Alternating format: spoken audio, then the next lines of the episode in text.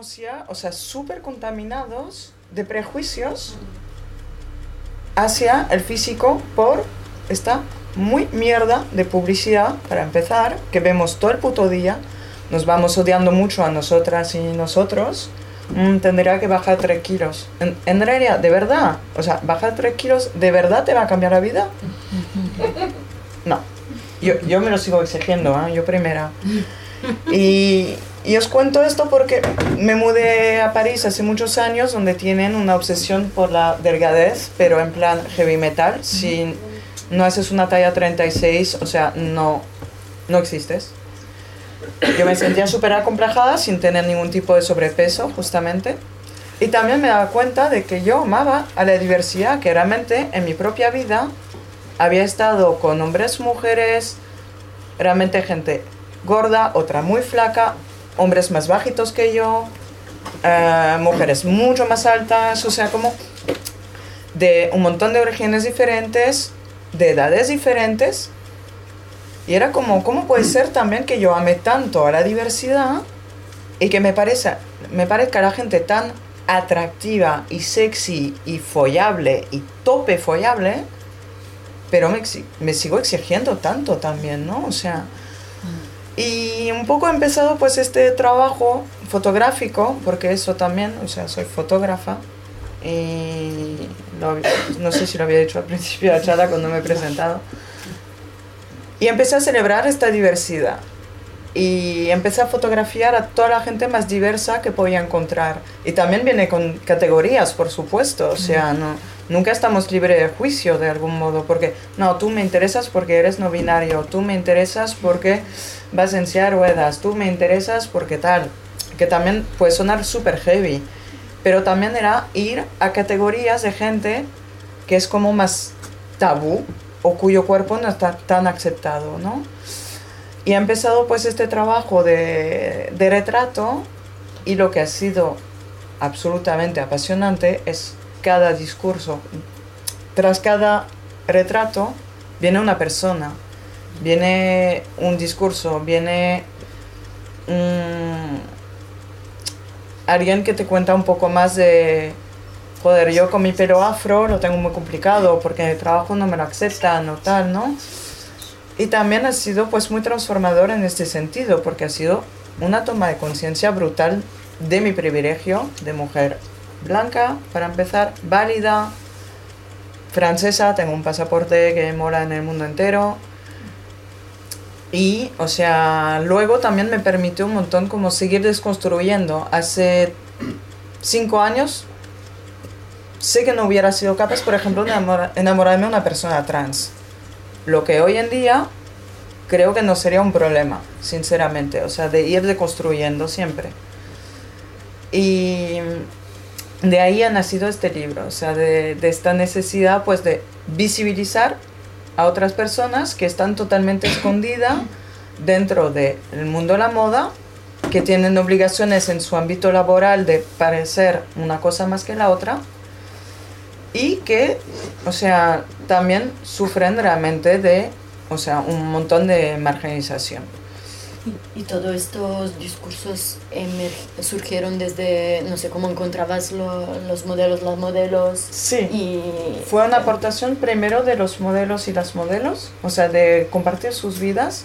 Y luego también, o sea, cuando empecé el, el proyecto no existía una, la palabra body positive, el feminismo, aún nadie nosotras decía de, hey, soy feminista. O sea, eso también realmente estos años ha sido increíble. Todas éramos feministas en nuestra piel por las vivencias, pero no lo teníamos tan verbalizado aún. O sea, y lo que ha sido muy increíble de, de hacer este proyecto en esta época también es que he empezado a ver un montón de literatura, un montón de sitios de encuentros, o sea, como lo que tú tienes en tu piel de, joder, es que yo deseo un montón de gente muy distinta y me parece toda esta gente muy follable, lo vives, pero de llevar a, a teorizarlo, o sea, ha tomado un tiempo y lo que ha sido maravilloso también es desde todos los aportes de los modelos y las modelos, después de ver que existe toda una literatura. Y esos son todos los extractos de los textos que están en el libro que justamente vienen como sustituirse a la palabra de, a la vivencia de ellos y ellas y ellas para con un discurso súper potente, súper organizado, súper pensado, que permite ir un poco más lejos también en, en nuestra manera de, mirar a los demás. Mm, mm. Y me estoy perdiendo, lo siento, hace mucho. No, no hace mucho, además es una mentira. Pero suelo hacer la, la, charla con un poco más de gente, por lo cual admito que es un poco más complicado sola. Y. ¿Cómo, creo que ella te ha preguntado cómo encontrabas los modelos. Ah, sí, las, las, personas que aparecen sí. en el libro eran amigos tuyos. Al principio del todo, zona de confort total, no. amigos. Pero hay momentos como, mmm, vamos a hablar de diversidad, tengo que salir de blancos, 30 años, clase media, o sea, hay momentos como, vamos, ¿no? Y ahí ha sido bastante interesante.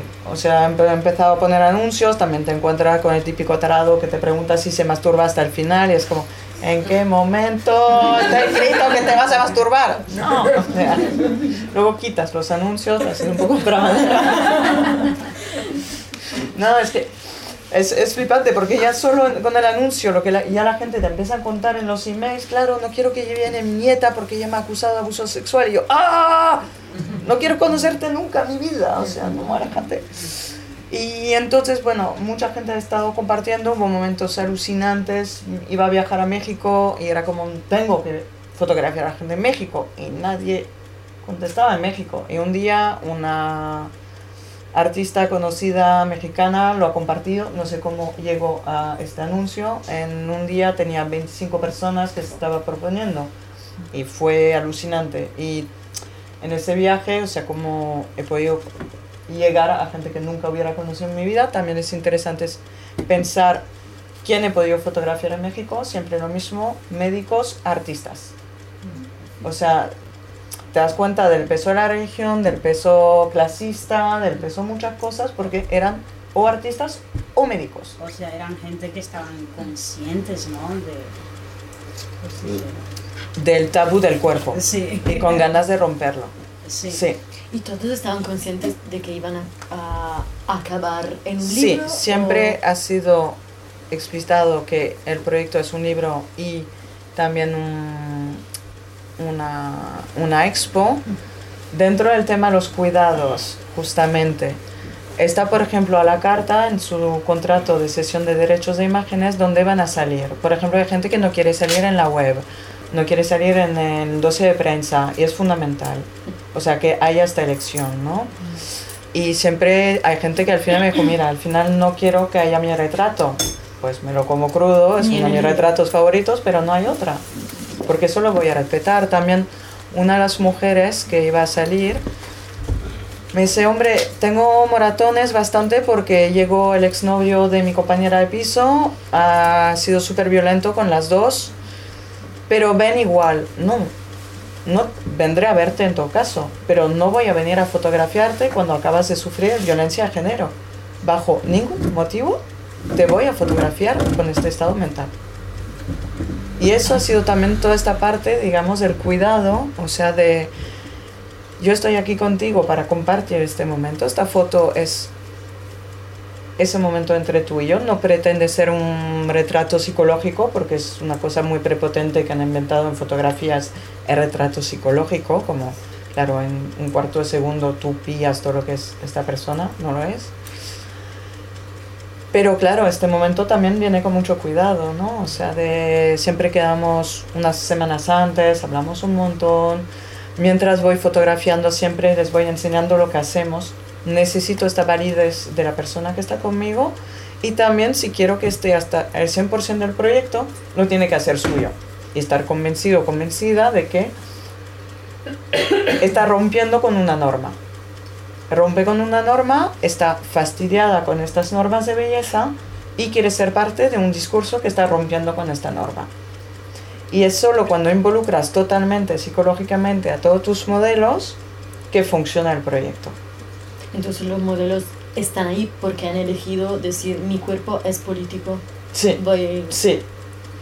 Y, o salió, o era gente muy conciencializada, o esa raíz de claro, porque yo, o sea, Fiona, por ejemplo, la fui a ver en un bar, o sea, de, hola, te quiero fotografiar, ¿no? O sea, ahí como la gente también te emoción. pregunta, de, pero ¿por qué me quieres fotografiar?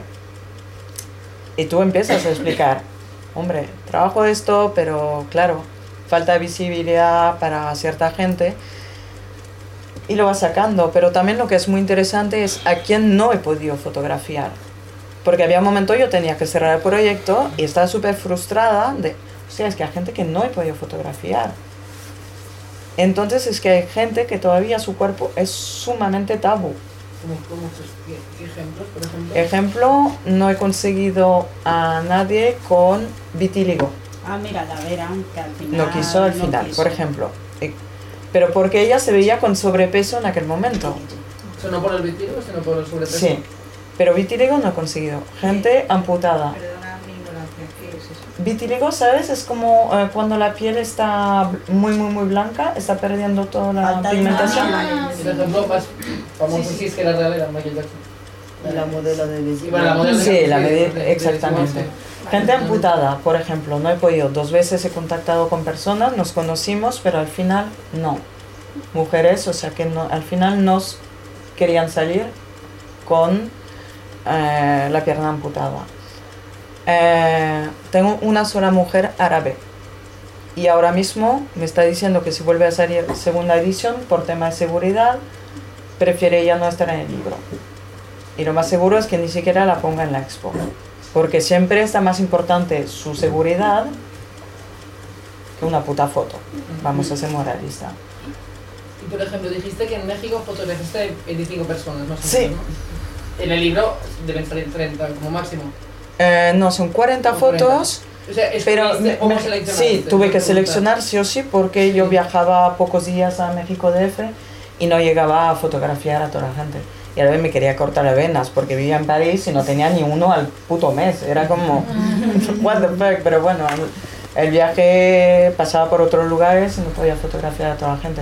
Y por primera vez he pedido a la gente mandarme foto. Ya he elegido bajo también mis propios criterios de a quién me apetece fotografiar, ¿no? O sea, y estás en contra de las etiquetas, pero trabajas con etiquetas y eso también te lo comes crudo, ¿no? O sea, claramente.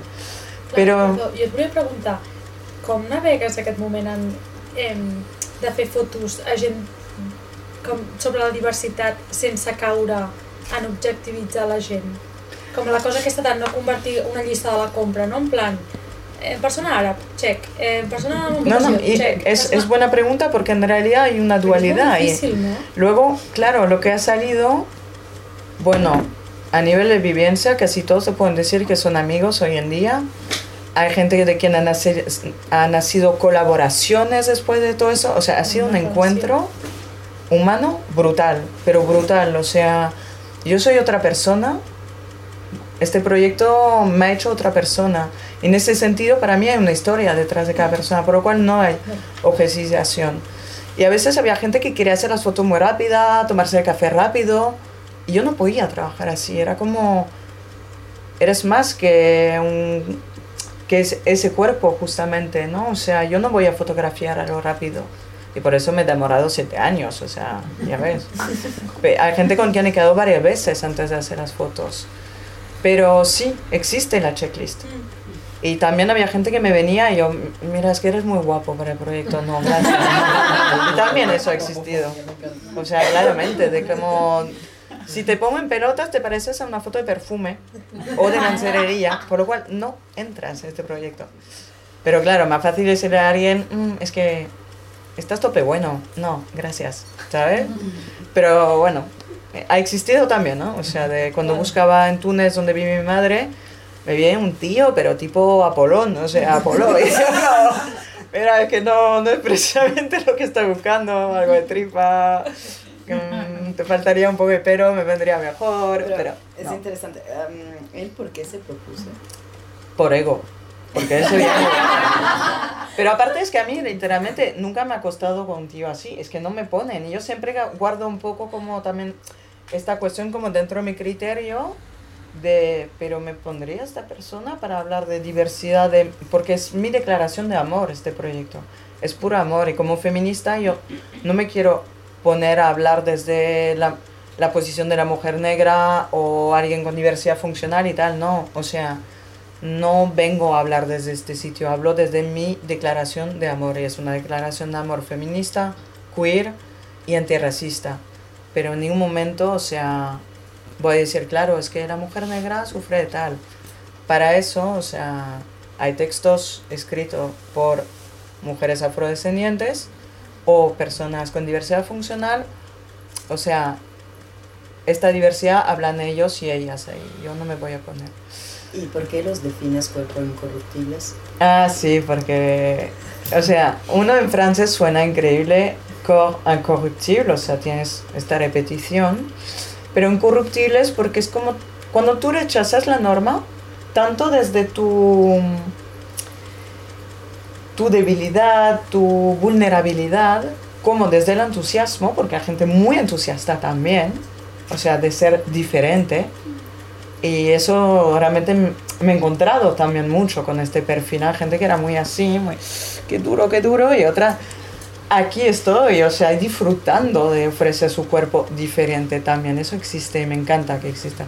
Entonces es como rechazar esta norma, tener esta conciencia de yo soy diferente y aquí te voy a, me voy a entregar con toda mi desnudez, con toda la desnudez previa mental, porque he recibido unos relatos increíbles, pero me siento una afortunada brutal a este nivel. Y entonces son incorruptibles en el sentido de, aquí estoy, mirándote bien a los ojos, en este caso miran al objetivo, pero miran a cualquier espectador a los ojos, desnudo, con su diferencia, rechazando esta norma heteropatriarcal y, y eurocéntrica, ¿no? Y en este sentido son incorruptibles. ¿Y los textos del libro? ¿Por qué? Porque hay un momento yo sentí la necesidad también de apoyar las fotos con... Siempre, lo primero me decía, pero que las conversaciones están grabadas, tú vas a poner algo en las conversaciones y yo no. Eso es nuestra intimidad que compartimos con mis modelos y en ningún momento no voy a poner su nombre, de dónde es, su edad, estas etiquetas no las quiero, pero sí que sentí la necesidad en algún momento de, de apoyar realmente las fotos con est- estos discursos y creo que son fundamentales. Y para mí fueron súper enriquecedores, me permitieron entender muchas cosas también, pero se vienen a sustituir, te diría, como a, a la palabra de los modelos. Una cosa que has dicho muy interesante, que has dicho eh, el contrario de esconder el cuerpo, que es eh, over or show it, no sé cómo decirlo en castellano, sobreexponerlo, ¿no? Ajá. No sé traducir. Em, ¿No crees que es un modo de defensa? Es decir, yo vivo en la, en la diferencia según, ¿qué? según, otro, según lo estándar, ¿no? Por- Mm. Porque en el fondo todos somos diferentes, es decir, entonces voy a agarrarme a mi diferencia para protegerme. Es que, que te- te lo juro, es fotografiado como 60 personas en total. Hay mecanismos tan distintos en cada Que me ha uno, venido a la cabeza, por ejemplo, eh, Itziar Castro, que es una actriz catalana eh, que tiene sobrepeso, Ujú. em, que no te lo que sale en Vis a Vis, en unas cuantas series más. em, ella defiende su gordura y está orgullosa de eso. bla. Ujú. O sea que a veces por discurso, por cómo habla, a mí me da la sensación de que lo usa, y ojalá que no, ¿eh? y, y es lo que hablaremos después, pero que lo usa como protección propia contra los prejuicios externos. Yo creo que de todos siempre en algún momento, pero como el colectivo queer ha apoderado de la palabra queer, como ahora en Francia se ve mucho como la palabra boyera, la estamos, o sea, gwyn, la estamos cogiendo un montón otra vez, o sea, claro, es, también nos tenemos que defender y luego, pues sí, es como, aquí estoy, pero ¿en qué momento algo te deja de hacer daño?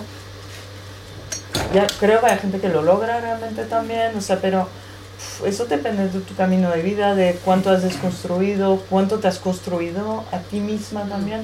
Y te digo que cada, detrás de cada persona hay un mundo, o sea, y niveles de conciencia y de amor propio y todo tan sumamente diferentes. Y también cosas, hay una de mis modelos que me encanta, por ejemplo, como es un- una chica negra que de las afueras de París que siempre a mí me fascinaba en el metro porque ponían una cara de, de borde cojones, pero y yo como las admiraba mucho, siempre como tienen ahí una presencia brutal. Y cuando contacta a una de ellas, voy a tomar un par de veces una cerveza con ella, ya muy dura, muy dura, muy dura. Y yo por fin voy a fotografiar una de estas tías. Llego a su casa, relajada, feliz de estar desnuda con su cuerpo, sus tetas enormes y parecía que salía de, de un masaje de 45 minutos. Y yo quería a la tía ahí dura, ¿sabes? O sea, pues me lo como, me lo ¿sabes? Pues no.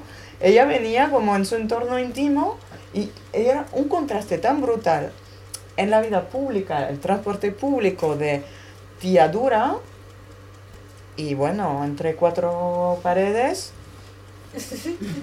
una diva divina, entregada. Yo como, lo que es la gente, lo que das para afuera y lo que permites al otro ver de ti, o sea, es, es un viaje, ¿eh? digo, o sea, y, y no sé, creo que luego, nada, espero que cada persona cuando ve el proyecto como puede reconocer, identificarse en algún momento dentro de estas etiquetas, categorías, o sea, que cada vez que alguien me dice que se siente reconocido y, y visi- visibilizado en el proyecto, te lo juro que es como... Y a todo eso que falta mucha gente todavía y que queda mucho trabajo de visibilización de muchos cuerpos. O sea, eh, hay muchas culturas donde realmente el tema del pudor es enorme, o sea, donde no he podido entrar ni de coña.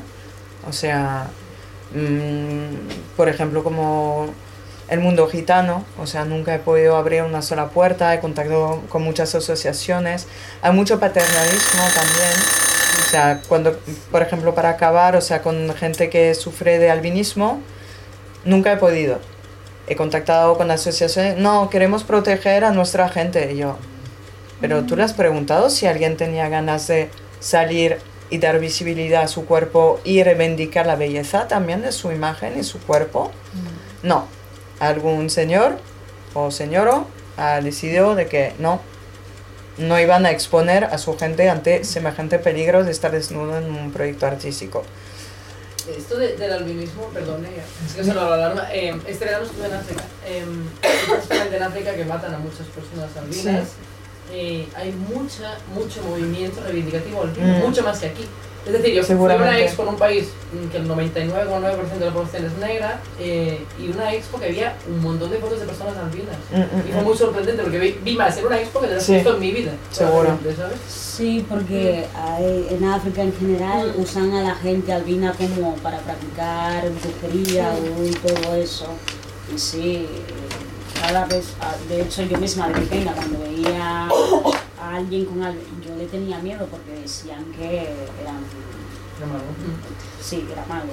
Pues a mí me gustaría que entre todos y todas y todo eso y como vayamos un poco mirando con mucho más cariño, menos prejuicios siempre al otro y, y, y también asumir cuál es nuestro gusto.